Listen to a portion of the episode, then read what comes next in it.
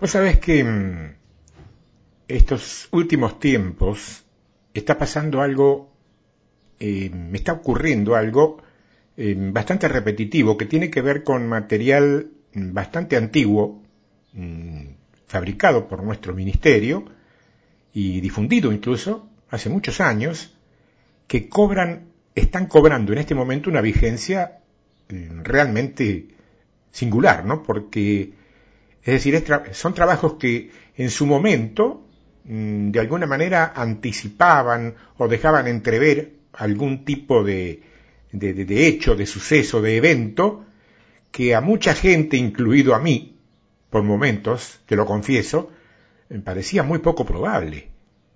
Y sin embargo, fueron trabajos que de alguna manera mm, hoy vemos que fueron inspirados por el Espíritu Santo porque tenían un contenido profético que ni yo mismo eh, podía definir en ese momento.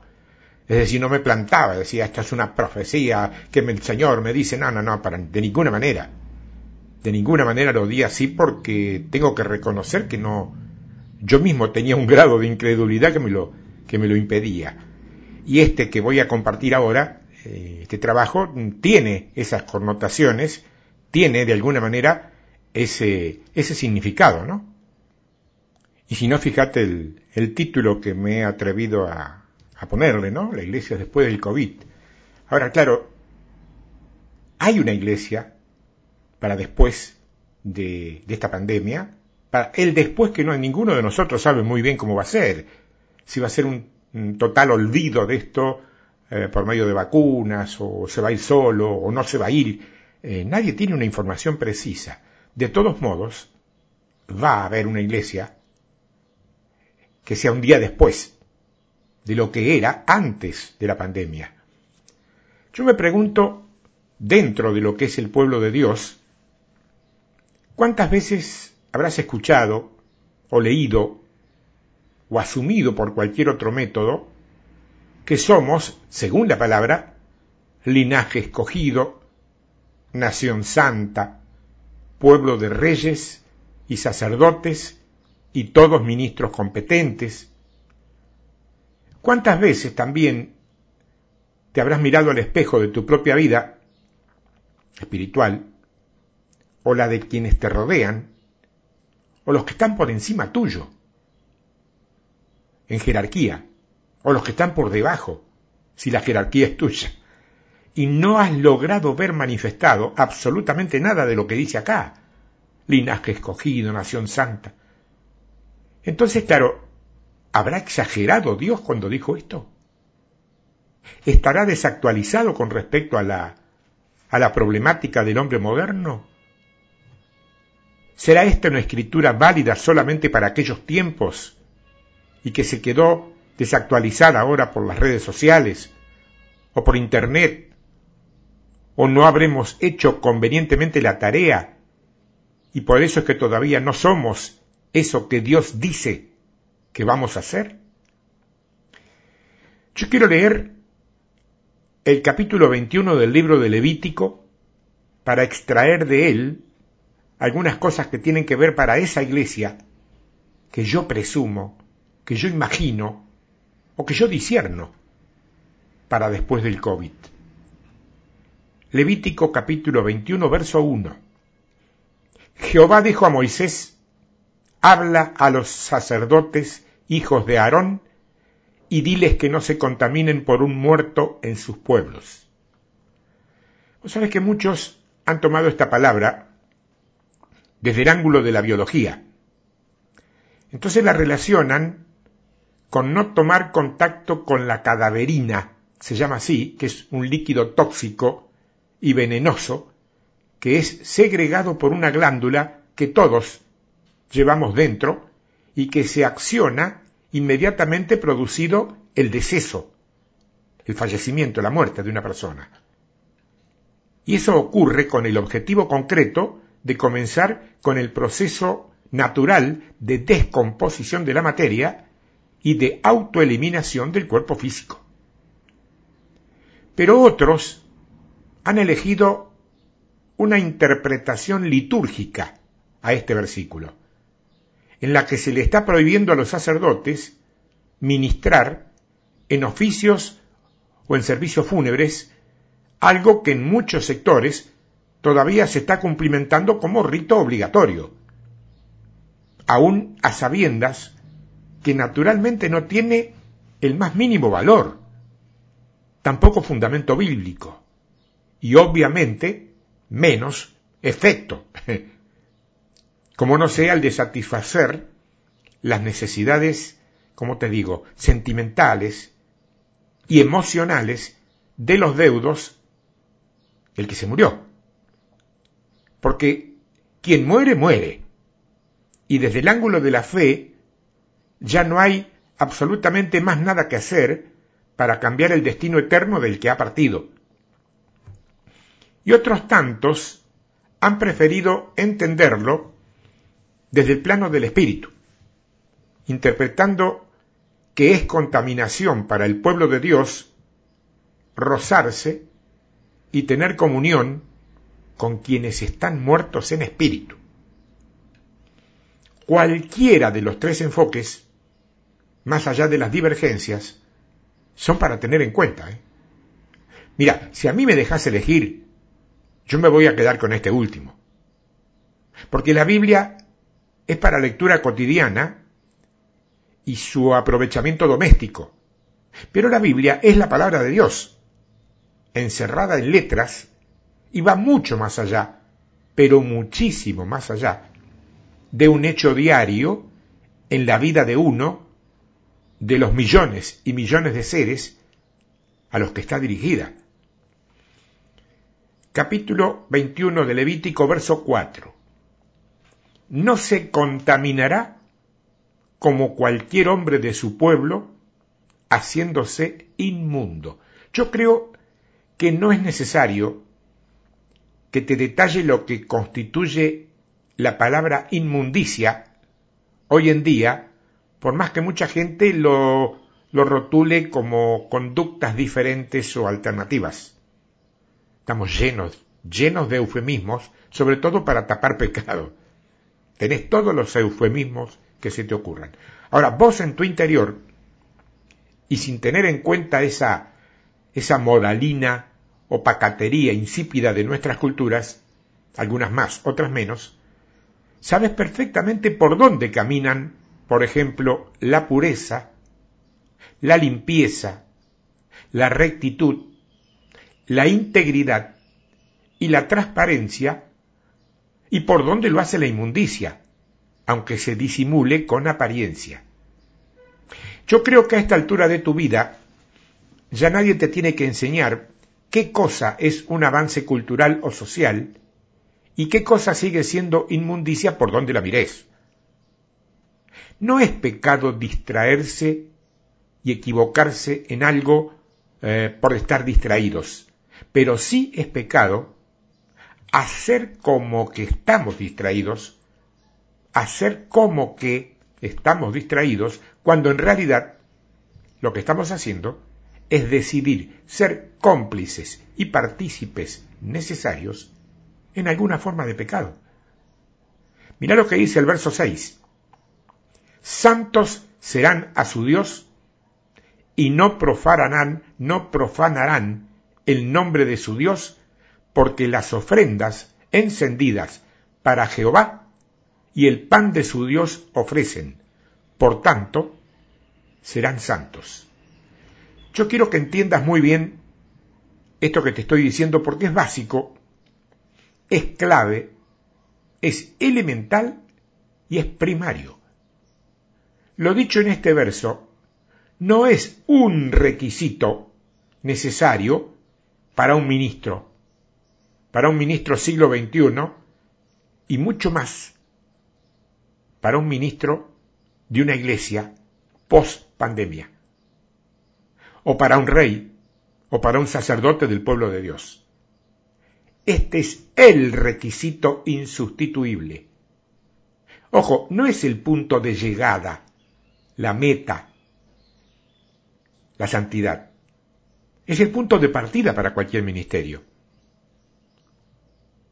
Y valdrá la pena aclarar una vez más por si fuera necesario, que cuando hablamos de santidad, hablamos de separación, de requisito indispensable para una dedicación plena a un Dios pleno en el marco de un reino también pleno. Y dice el verso 7, con mujer ramera o infame no se casarán, ni con mujer repudiada de su marido, porque el sacerdote es santo a su Dios. Lo primero que vemos aquí es que el sacerdote, el ministro, se puede casar.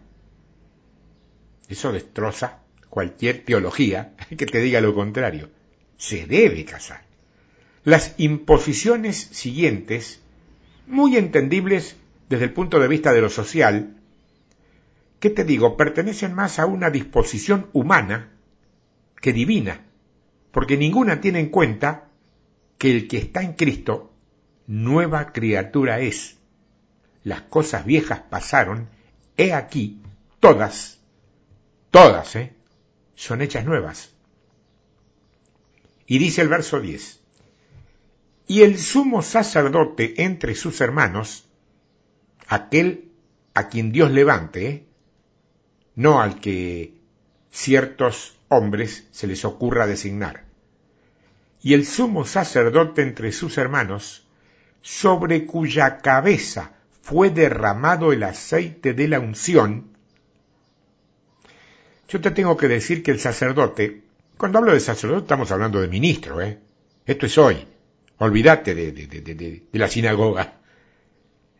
Ese sacerdote, ese ministro, ese ministro competente, si no es ungido por la unción de Dios, jamás, pero jamás pasará de la categoría gerencial de un administrador institucional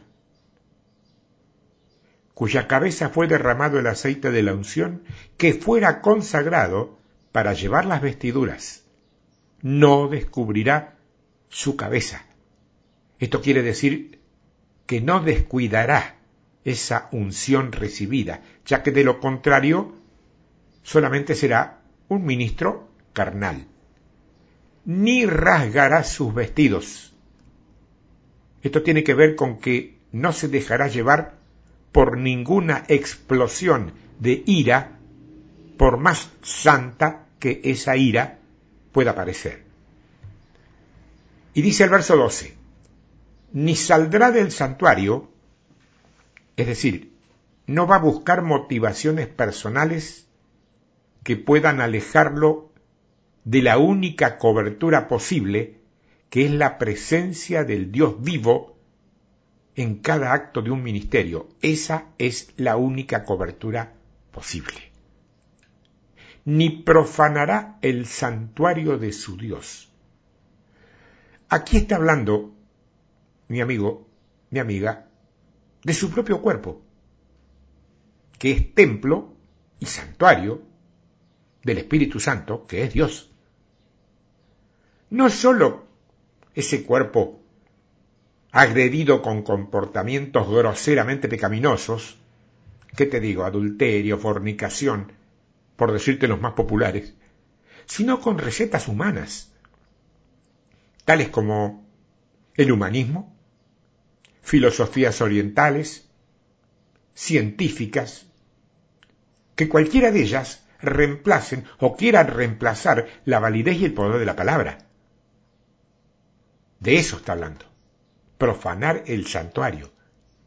Porque la consagración por el aceite, la consagración por el aceite de la unción de Dios, está sobre él, yo Jehová.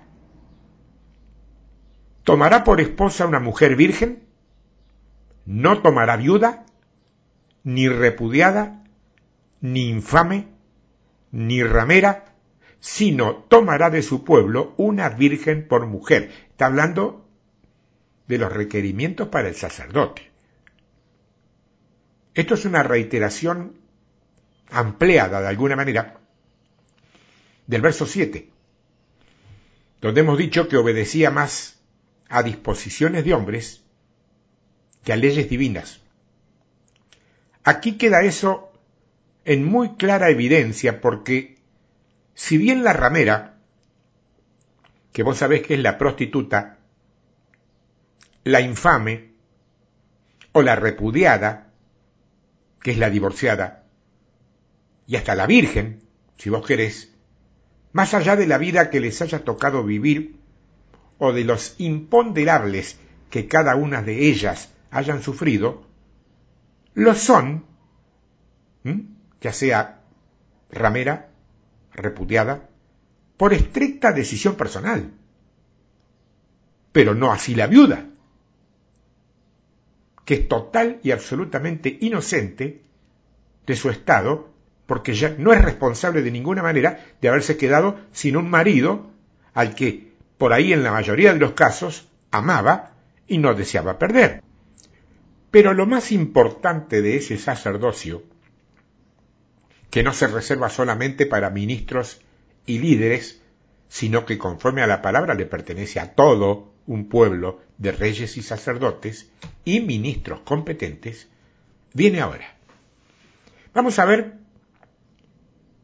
en primer término, el texto global y después, sacándolo definitivamente de lo literal, que te adelanto que sería incomprensible para este siglo XXI, para esta sociedad que hoy vemos, para este momento que estamos viviendo como iglesia, vamos a traspasarlo a principios espirituales que van a mostrarte muchas cosas que son muy importantes justamente para este tiempo y que te van a ayudar a aprender otras y que te van a otorgar elementos muy precisos para no caer, ¿cómo te digo?, para no caer en el error y luego tratar de disculparte diciendo que nadie te lo había dicho, que nadie te lo había advertido.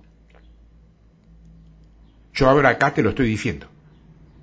O sea que no te va a quedar ese argumento. Fíjate los versos del 17 al 20 del capítulo 21 del libro de Levítico. Dice así, habla a Aarón y dile, ninguno de tus descendientes por sus generaciones que tenga algún defecto se acercará para ofrecer el pan de su Dios. Porque ningún varón en el cual haya defecto se acercará varón ciego, o cojo, o mutilado, o sobrado, o varón que tenga quebradura de pie o rotura de mano, o jorobado, o enano, o que tenga nube en el ojo, o que tenga sarna, o empeine, o testículo magullado. Fíjate que aquellos a los que les agrada tomar las escrituras literalmente, ya sea porque suponen que hacer otra cosa sería jugar a las fantasías místicas, o porque no saben, de pronto, lo que significa el término revelación profética, con este texto se encuentran en un grave problema, ¿eh? pero en un grave problema, porque a esta porción nadie le da importancia porque aparentemente fue escrita para aquella época en que estas cosas se tenían en cuenta, cosa, dicen, que hoy ya no sucede. Sabido es, y a cualquiera de nosotros podría, se lo podría confirmar en su propio lugar de residencia, a lo mejor en el marco de tu propia congregación, aunque ahora no estés reuniéndote, pero la conoces, que ninguno, ni siquiera la gente más encumbrada en los prestigios evangélicos internacionales, ha tenido demasiado en cuenta esta serie de elementos. ¿eh? Vos y yo habremos conocido, seguramente, a consagrados y fieles hombres de Dios que por ahí eran portadores de alguno de estos defectos físicos. Y eso no, nunca obstaculizó, ni perturbó, ni menoscabó la validez de sus ministerios. Inclusive la bendición, el poder y la gloria de Dios manifestada en sus trabajos. Ahora, si lo vamos a mirar con el agudo ojo de la revelación, ahí seguramente las cosas van a tener otra significación. Y de aquel pasaje sin mayores relieves que solíamos leer casi casi para, para cumplir con el rito de no dejar nada sin mencionar, pasaremos ahora a ser una fuente de donde beberemos las cualidades insustituibles de aquellos ministros que desean ser competentes según la óptica divina en esta iglesia del siglo XXI, que va a reaparecer no sé cuándo y no sé cómo después de la pandemia. Y quiero comenzar con lo primero que me detalla el versículo, como obstáculo para ejercer un ministerio. Dice, varón ciego. Varón ciego.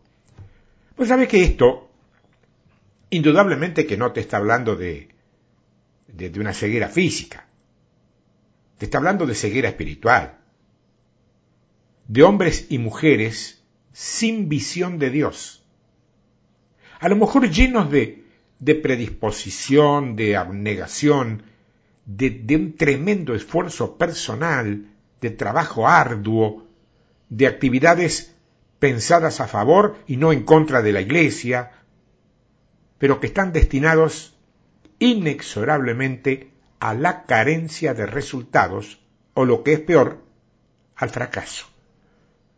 Porque al no tener visión del mundo espiritual, jamás van a acertar a hacer lo que Dios quiere que se haga que es exactamente lo que él iba a bendecir y fructificar de inmediato. Ellos van a hacer lo que a ellos les parece que está bien, aunque eso no siempre esté realmente bien, pero que generalmente alcanza con que un grupo de aduladores que nunca falta convenza a ese varón que está haciendo maravillas y prodigios. ¿No has visto vos alguna vez algo de esto que te estoy diciendo? ¿No te habrá sucedido esto a vos mismo o a vos misma? El varón ciego, cuando digo varón estamos hablando genérico, obviamente, ministerio puede ser. El varón ciego, sin visión ni perspectiva de Dios, puede levantar, a ver, puede levantar una institución llamada iglesia que sea altamente respetable a la vez que respetada por todos, y hasta exitosa según la interpretación humana. Pero jamás podrá servir en su ministerio a la liberación del pueblo de sus opresiones, de sus dolencias, de sus enfermedades y de sus enfermedades del alma. Porque aunque derrame todos los dones y las bendiciones, no serán respaldados por la presencia poderosa de Dios, ya que Dios, para tu conocimiento, si es que no lo sabías, no unge, Dios no unge ni visita organizaciones, por mejores que sean, ¿eh? Dios unge y visita a organismos vivos, que son hombres o mujeres, que estén en plena consagración y en plena obediencia a su propósito para cada tiempo y lugar, cosa que es posible solamente cuando se cierran voluntariamente los ojos naturales y se abren también voluntariamente los ojos espirituales, que es el único método, al menos lo que yo conozco, de alinear nuestra visión con la visión de Dios. Después del varón ciego tenemos el varón cojo. Pues sabes que físicamente esto tiene que ver con renguera, ya sea por problemas de en las extremidades inferiores, pies, piernas, rodillas o en la cadera incluso.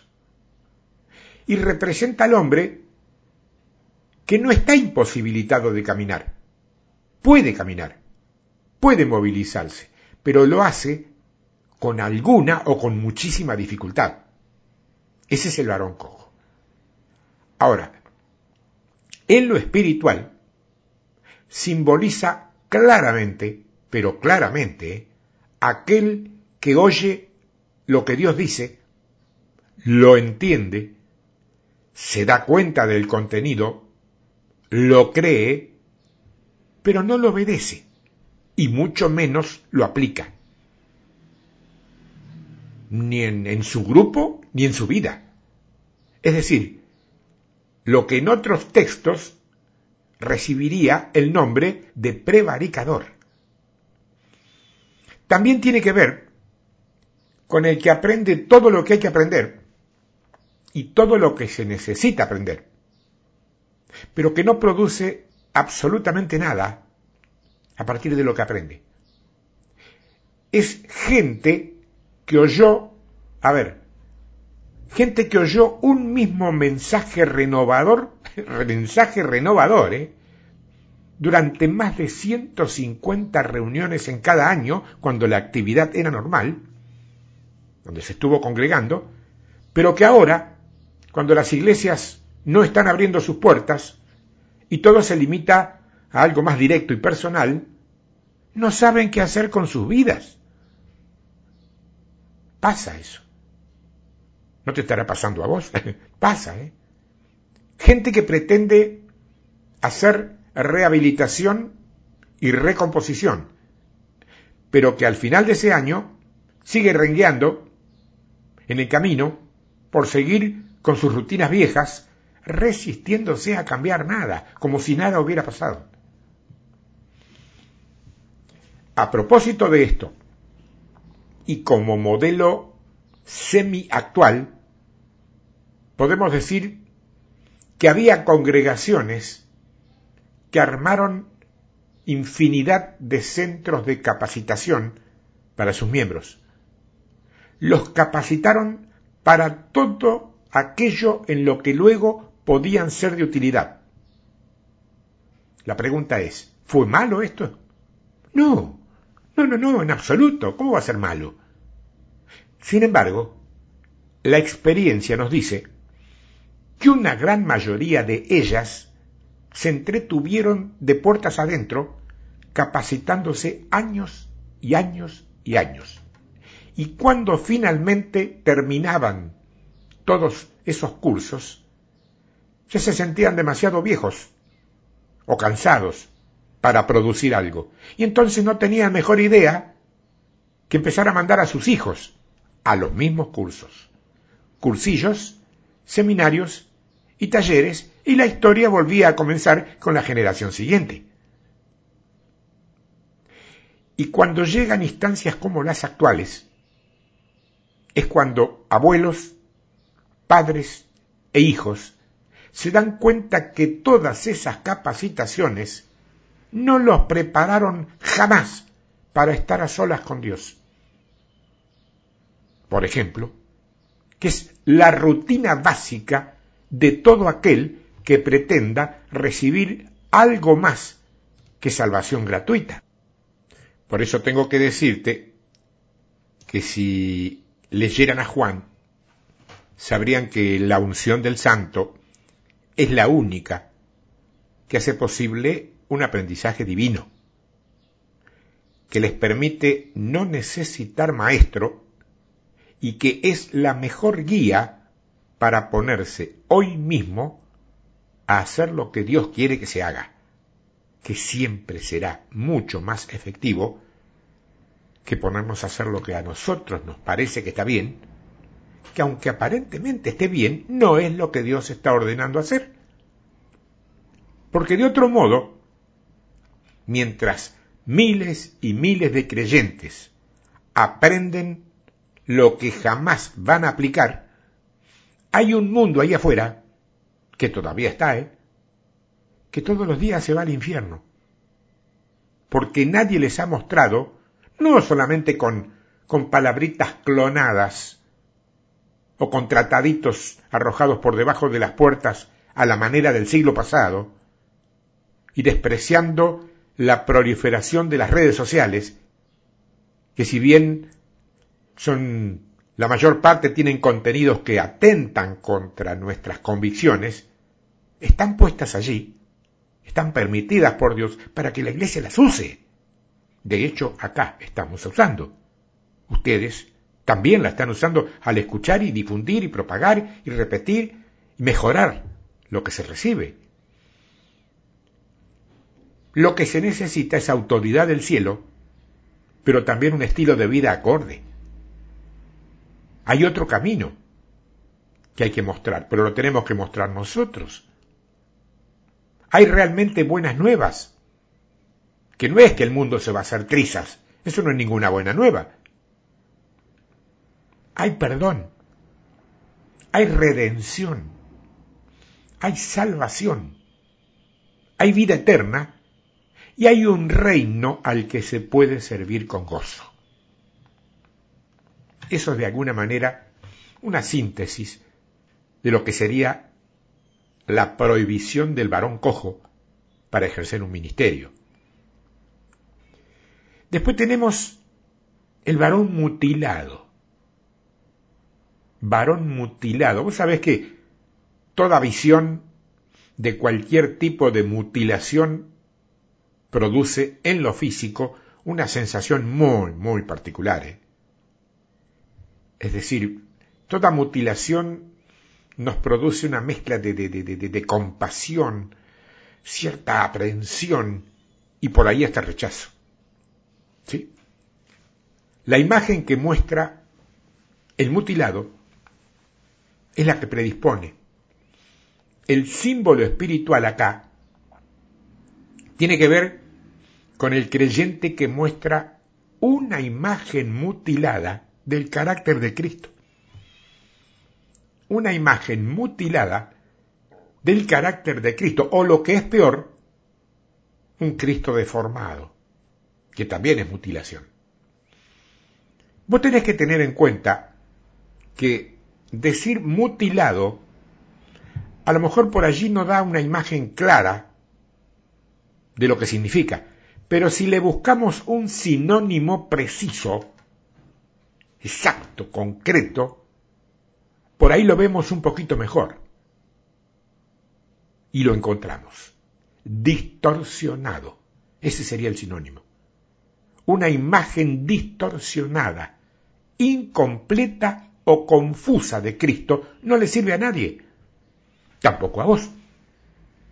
Y no podemos esperar sentaditos que Él abandone su posición para venir a hacerlo siendo que ya nos dijo que será su cuerpo el que lo haga. Y su cuerpo somos nosotros, hasta donde yo sé. Nosotros tendremos que hacer ese trabajo. Nos lo ha sido ordenado. Después de varón mutilado tenemos varón sobrado. Es un término que tuve que trabajar un, ratito para encontrarlo, ¿eh? Porque esto tiene que ver con un término muy de uso, fíjate dónde lo vengo a encontrar, cuando nos referimos a ciertas personas que nunca faltan, ¿eh? Pues sabes que tuve que recurrir al clásico lunfardo argentino. El lunfardo, te aviso, para los que no son paisanos míos, el lunfardo es una especie de idioma muy particular que tienen algunos sectores de la Argentina, que proviene de los bajos fondos sociales muy antiguos, por allá por el 900, principio del siglo XX, y que daba origen a que una persona se le llamara sobrador, o le decían canchero, o piola, fashion. Eran aquellos hombres, esencialmente hombres, que hacían ostentación exagerada de sus atributos intelectuales o físicos transformándose de esta manera en fanfarrones o en ultravanidosos, pagados de sí mismos. Esto es el varón sobrado. En el ámbito del reino de Dios, esto se aplica a aquellos que van más allá de donde Dios los ha enviado, que se introducen y se inmiscuyen en cosas en las cuales Dios jamás los mandó intervenir. A la mejor manera de Saúl, que siendo rey, vos te acordás, quiso ser sacerdote. Y eso terminó con su reinado. O tenemos el otro caso inverso, que es el de Usías, que siendo un rey de Dios, se le ocurrió, en un impulso de abuso humano de poder, darle de puntapiés, sacarlos a patadas a los sacerdotes y pretender reemplazarlos. Cuando Dios obviamente jamás lo había enviado a hacer eso. Terminó Usías sin reinado, sin sacerdocio y encima lleno de lepra. Bueno, hay muchos hoy en el pueblo que habiendo sido levantados para ejercer un ministerio, suponen que su liderazgo, su prestigio, su marketing, su marketing digital, les da derecho a meterse en otros a donde Dios no los envió. Y no solo que llevan a la iglesia como cuerpo, como conjunto, como asamblea, como eclesía, y a sus miembros a la frustración y al fracaso, además de la confusión, sino que además terminan pagando caro ese ser sobrado y entonces suelen concluir sus días sin ministrar con poder y con efecto, ni siquiera en aquel ministerio para el que habían sido llamados. Escúchame, Dios no mata a ningún desobediente. simplemente se retira y lo deja librado a su propia voluntad. El resultado, eh, ¿para qué te lo voy a contar, no? Y bueno, y después del, del varón sobrado, viene varón con pie quebrado o mano rota. Varón con pie quebrado o mano rota. Esto te está hablando de ministerios perversos. Sí, sí, así como lo escuchaste. Ministerios perversos. Porque todo lo que tiene que ver con pies y con manos significa ejecutividad, ministerio, y cuando en el hueso hay fractura, eso se traduce como torcido, que es el significado de la palabra perverso. Yo no sé si vos te acordás que en la parábola del rico y Lázaro el mendigo, la ubicás la parábola, ¿no? Más allá del, del, del, relato literal, que siempre se toma como moraleja, vos sabés que se toma como moraleja y no se piensa que, que, que Dios no, Dios no dejó lo que dejó en la Biblia para que nosotros fabriquemos moralejas, ¿eh? sino con un claro mensaje. ¿eh? Dios dejó mensajes clarísimos. Dios dejó principios espirituales que nosotros tenemos que encarnar y vivir, no moralejas. Para decir, ve, esto nos enseña que no debemos, no, no, no. Está bien, suma, ayuda, soporta o aporta, pero no es esa la idea de Dios en los principios básicos que Él dejó en su palabra. Y en esto se ve con claridad que hay un mensaje claro, profundo y concreto. Fíjate cómo es, cómo te lo explico sintéticamente y lo vas a ver de otro modo. En la parábola del, del rico y Lázaro, el mendigo. El rico es un ministerio importante, pero que no tiene unción y no tiene revelación, pero es importante. Importante por prestigio, por difusión, por promoción, por lo que sea. Y está perdido ese ministerio por falta de visión. Cuando se da cuenta de su situación, pide a Dios, pide a Dios, que Lázaro, que es un ministerio pequeño, muy humilde pero ungido, dice que moje su dedo, el dedo es la mano, en agua, que significa vida, y lo ponga en su boca ¿Qué le dice Dios? Que en ese momento ya es imposible hacer eso. ¿Qué pide el rico entonces? Que Lázaro vaya y le diga a sus cinco hermanos, que son los cinco ministerios, la verdad revelada para que ellos no se equivoquen como se ha equivocado él. Ministerios perversos, humanismo puro, filosofías carnales, negación total de lo sobrenatural por considerarlo demasiado fantasioso. Psicología secular elevada al rango de voluntades divinas, no brotadas de púlpitos ungidos, sino de consultorios y hasta divanes terapéuticos. Recetas cientifistas, infiltración del orientalismo en la iglesia a través del ocultismo y la hechicería con disfraz cristiano que propone, por ejemplo, todavía Nueva Era.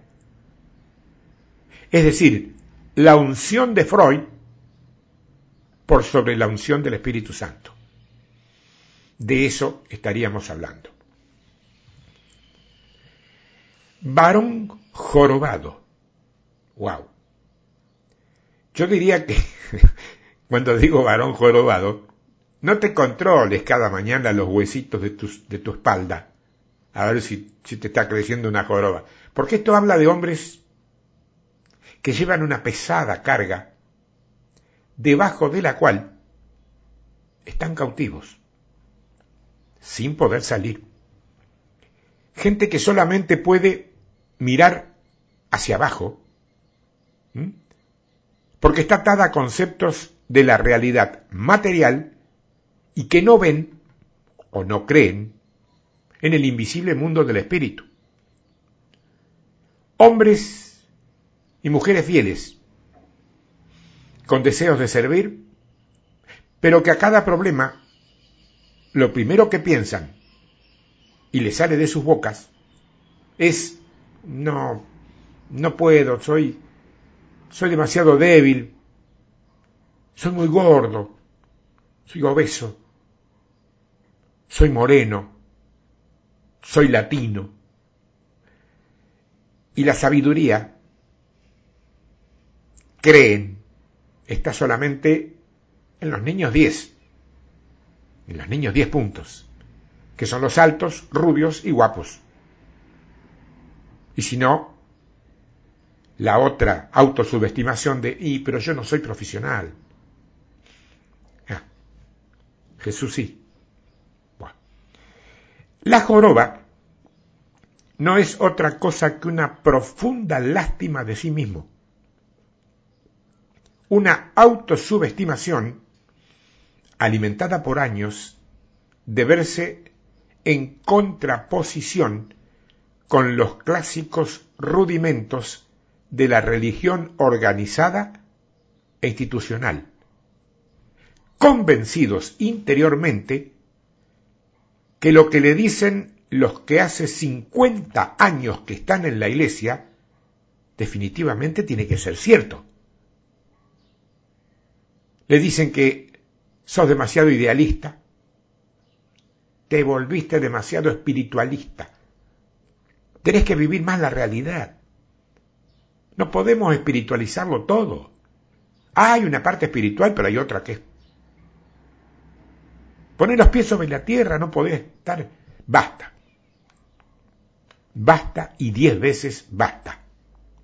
Dios es espíritu.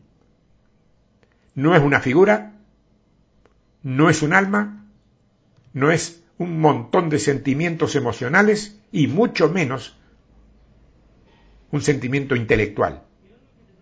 Dios es espíritu y nosotros somos imagen y semejanza de un Dios que no tiene figura material. Es decir, yo, me estás escuchando a mí, yo soy un espíritu, al cual se le ha dado un alma, que me trae algunos problemas que otro, y que habita un envoltorio descartable llamado cuerpo, que es lo que tengo colocado ahora y que me permite, entre otras cosas, poder comunicarme con vos. Cualquier otra cosa, pero cualquier otra cosa, ¿eh? es para tener muchísimo cuidado. Porque el diablo, que también existe, aunque no lo mencionemos, para no darle prensa, el diablo no opera en el mundo para reventar a la iglesia. Así, no es que el diablo se instala en el mundo secular y de ahí bombardea la iglesia. No, el diablo opera desde adentro de la iglesia. Cuando digo diablo, no me refiero a Satanás en persona, con uno de sus nombres. Diablo es todo espíritu tomado, influido y hasta poseído por Satanás. Eso se llama diablo. Judas era diablo, no era el diablo. Dice la palabra que Judas, uno de ellos, uno, era diablo. Judas. Entonces, claro, cuando opera dentro de las congregaciones, usa los cuerpos y usa las mentes de aquellos que todavía no han aprendido a confiar en Cristo. Entonces, claro, entre un ministerio que no confía en Cristo y el humilde hermanito que vende eh, garrapiñaga o, o pochoclos o palomitas de maíz o como quiera que se llamen, eso, a la salida del templo donde vas vos, que tampoco confía con Cristo, ni confía en Cristo. Entre un ministro que no confía en Cristo y el hermanito ese, que tampoco confía. ¿A quién crees vos que usará más gustoso el enemigo? ¿Al que te vende las palomitas de maíz o al que ocupa el, el púlpito? Varón enano. Varón enano. Esto habla de gente que en algún momento dejó de desarrollarse. Habla de personas que un día pensaron que lo que habían aprendido hasta ese momento ya está. Era más que suficiente y que ya no tenía caso seguir leyendo la Biblia total. Ya, ya lo sabíamos todo. ¿Para qué vamos a seguir orando? ¿Para qué vamos a pedir revelación? Bueno, esos son enanos espirituales. No tienen cabida en la iglesia del siglo XXI y mucho menos en la de pospandemia. Enanos espirituales, gente que por más que se adornen con brillos, excelente música, oropeles de todas las regiones y luces multicolores, nunca dejará de ser gente sin estatura suficiente para salir en representación de lo más alto que tiene el universo. Varón con nube en el ojo. ¿Sabe que esto es el equivalente oftalmológico de la enfermedad? Yo te digo cómo se llama aquí en Argentina, cataratas. Yo no sé cómo se llama en tu país o cómo eh, describe la medicina de tu país al padecimiento ocular que va tapando la visión con una especie de cáscara. Bueno, eso es lo que aquí llamamos cataratas, no sé cómo se llama allí. No llega a ser ceguera. El hombre que padece esta patología puede no estar ciego, aunque corre ese riesgo si no se lo interviene por cirugía. Pero está viendo mal. Está viendo de un modo distorsionado, difuso, confuso. Eso es varón con nube en el ojo. Esto tiene mucho que ver, fíjate, con el espíritu de crítica. Y te digo que hay una diferencia entre el espíritu de crítica y la exhortación.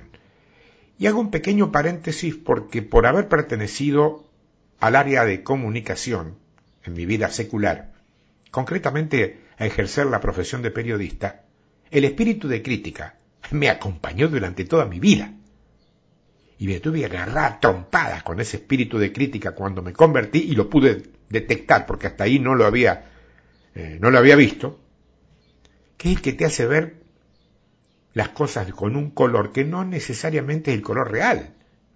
Por eso te digo que hay diferencia entre, aunque suene parecido, entre la crítica y la exhortación. Porque quien exhorta, que llamar la atención a alguien que está cometiendo un error, el que exhorta lo hace desde una posición de humilde autoridad. Y la mayor parte de las veces, sin ninguna credencial o sin ningún título habilitante pero lo hace con infinito amor y estrictamente desde la verdad revelada en la palabra, no de sus propias opiniones, por mejor intencionadas que sean. El espíritu de crítica, en cambio, hace que alguien no vea bien el presente, o que lo vea incompleto, y que con esas bases juzgue de manera contundente nunca ve nada bien, siempre todo está mal, y si un día llega a ver algo bueno, no lo reconoce, no lo premia, ni siquiera lo pone por ejemplo. Fíjate que por el contrario, por allí trata de, de, neutralizarlo, de borrarlo del mapa de sus actividades cotidianas. Critica todo, ¿eh? pero jamás tiene una palabra que muestre cómo se puede cambiar lo que según él o ella está mal. ¿Conoce gente así? Decile que están influidos por un espíritu de crítica. ¿Sos vos? ¿Sos vos uno de esos? ¿O una de esas? Bueno, recibilo. Es con amor. Esta es una exhortación con amor. Con la autoridad humilde de decirte una verdad para que la tomes, la pongas por obra en tu vida y cambies. No cuesta nada. Y te vas a ahorrar un montón de problemas. Varón con sarna. Estamos dando, te recuerdo, lo que según Levítico son impedimentos para ejercer un ministerio. ¿eh? En aquel momento sacerdocio, ahora ministros. Post pandemia se exige sí o sí esto que estamos viendo. ¿eh? Varón con sarna. Yo creo que más que, que la enfermedad en sí misma, esta palabra habla del resultado de la enfermedad. Protuberancia en la piel, ronchas, heridas, coagulación y cáscara. Esa sería la, la consecuencia de la sarna física. Al mínimo comezón, picazón o escosor, cuando se toca esa cascarita, se sale de su sitio y la herida vuelve a sangrar. Esto habla de las heridas que muchos y muchas mantienen en sus almas por situaciones vividas, a veces hace muchísimos años. Gente que ha pasado por consejería, ha pasado por, liberación, ha pasado por sanidad interior o por, por sanidad del alma. Y de pronto en cada uno de esos lugares fueron declarados sanos. Pero cuando vos orás con ellos, un día, y por cualquier motivo, Dios te hace decir alguna palabra que actúa como esa uña que rasca la cáscara, y ahí está. Ahí está la herida comienza a sangrar otra vez. Entonces la persona se quebranta, llora y se lamenta. La conclusión simple, independientemente de lo que digan los expertos, es que la consejería no alcanzó. La liberación no se produjo y la sanidad interior todavía está incompleta. De eso hablamos cuando hablamos de varón con sarna. Varón con empeine. Esta es la definición más breve, por lo clara. El empeine tiene que ver con la lepra. Y la lepra es el símbolo histórico del pecado no confesado, del pecado no perdonado y del pecado, del pecado no limpiado por la sangre de Cristo. ¿Está claro? El empeine tiene que ver con la lepra, la lepra es el pecado no confesado, no perdonado, no limpiado. Y que a favor de esto, que no ha ocurrido, sigue carcomiendo, avanzando y pudriendo todo lo que toca. Imposible ser ministro competente o sacerdote de Dios con este problema. Imposible. Varón con testículo magullado.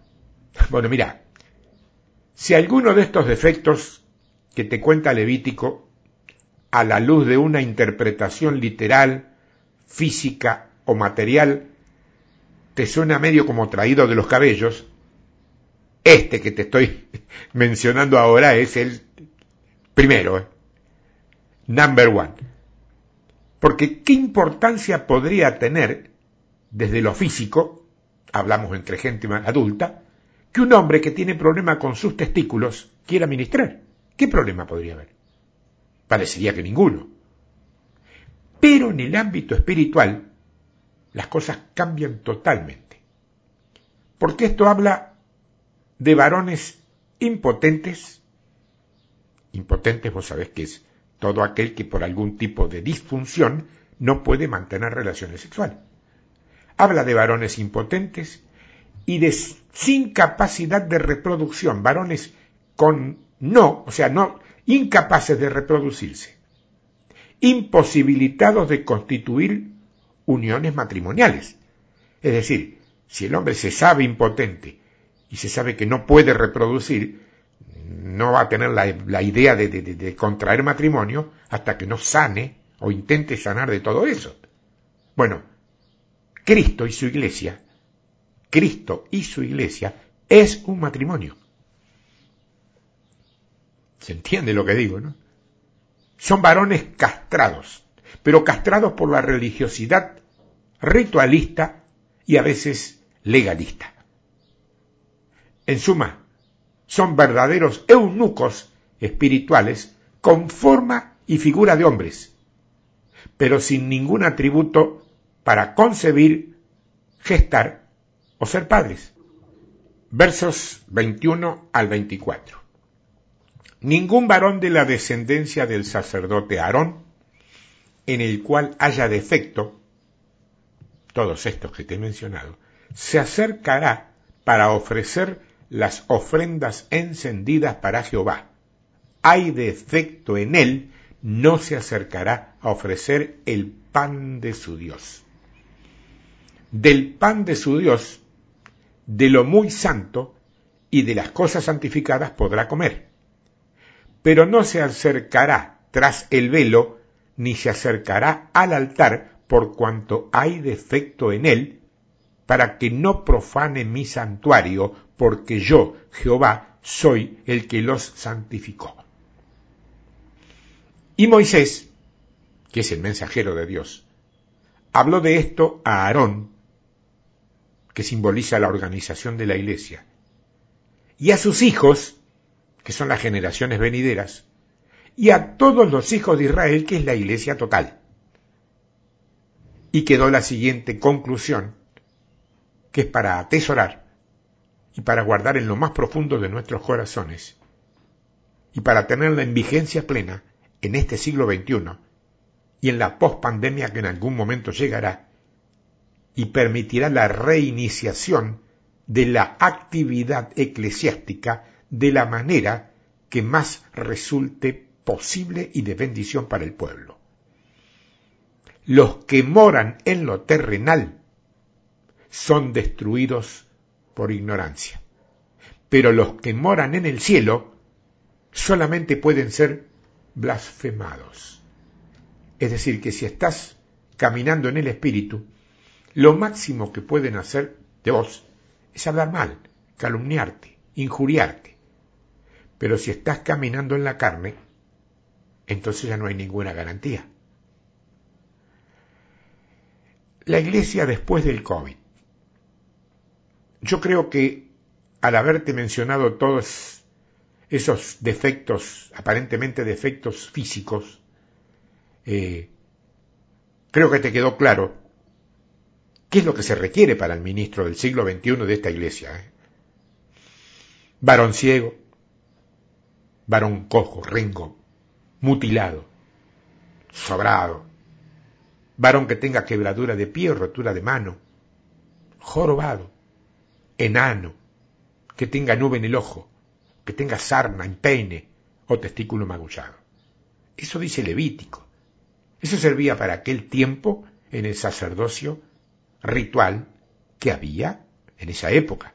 Eso sirve hoy por revelación divina para que cada hombre o mujer que acepte poner en marcha un ministerio para servir al Rey de Reyes y Señor de Señores, tenga muy en cuenta cada una de estas condiciones y trate por todos los medios de no fallar, de no fallar, de no empecinarse en querer ser lo que Dios no está permitiendo que seas. Podés cambiar, podés solucionar, podés arreglar, podés sanar, y entonces sí podés servir, pero servir a toda costa no, porque de última lo que vas a demostrar, si desobedeces la orden divina para servir al reino divino, es que lo estás haciendo por vos, no por el rey. Y el rey, tenemos un problema muy grave, el rey protege su gloria. El rey no va a permitir que ningún hombrecito con las patitas pegadas al suelo le robe su gloria. Y entonces va a hacer lo que tenga que hacer para que vos no disfrutes de las adulaciones, de los aplausos y del éxito de estar ejerciendo la gloria de Dios que no te fue dada, que estás robando, estás tomando de manera impulsiva, de manera imperativa. Así no podés ministrar. Eso no es un hombre de Dios. Eso es un hombre que viene de otro lado infiltrado en el ministerio. Y eso tiene vida corta. Vos sabés que podés pecar hoy, mañana, pasado. Un día el pecado te alcanza y ya está. Ahí terminó todo. Hay historias de sobra en la Biblia de esto, ¿eh? no lo estoy inventando. La iglesia después del COVID. ¿Cómo será? ¿No tenés intriga por saber cómo será? Algunos son más, más pesimistas, dicen, ¿será? Sí, será, sí, la iglesia no muere. Las puertas del Hades no prevalecen contra ella. Y pero mire lo que está pasando. Bueno, está separándose lo verdadero de lo falso. ¿Sabes qué nombre tiene eso, no? Los que eran verdaderos, ahí están. A lo mejor estás ahí, escuchándome. O a lo mejor no me escuchas a mí, pero escuchas a otro hombre de Dios o mujer de Dios, que esté con una palabra de, de renovación, de aliento. O por ahí a lo mejor no estás escuchando a nadie, simplemente estás leyendo la Biblia, esperando y orando que el Señor te dé algo. Pero si sos falso y no hay ninguna obligación de ir a un templo, ahí está la vida. Y está linda la vida.